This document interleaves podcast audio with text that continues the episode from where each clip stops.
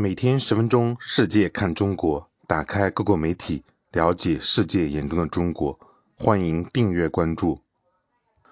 马新社九月十五日报道，在马来西亚举办的二零二二年中国电影节，是马中两国通过电影业持续促进双边关系发展努力的一部分。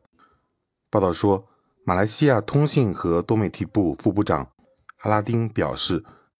今天开幕的这个为期四天的电影节，不仅是两国电影人分享创意的平台，而且也将让他们寻找到发展电影业的合作机会。他在此间的电影节开幕式上发表讲话说：“我相信这个电影节将成为马中双方增进两国民间了解和友谊的重要平台。”阿比丁还说：“今晚电影节开幕式将放映。”由马来西亚华裔电影人周清源执导的电影《了不起的老爸》，这部电影去年在中国首映当日，成为中国电影市场票房排名第一的影片。我为这部影片在中国受到如此大的关注感到非常自豪。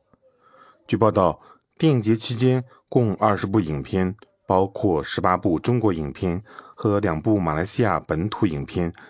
将在吉隆坡博威年广场大地影院放映。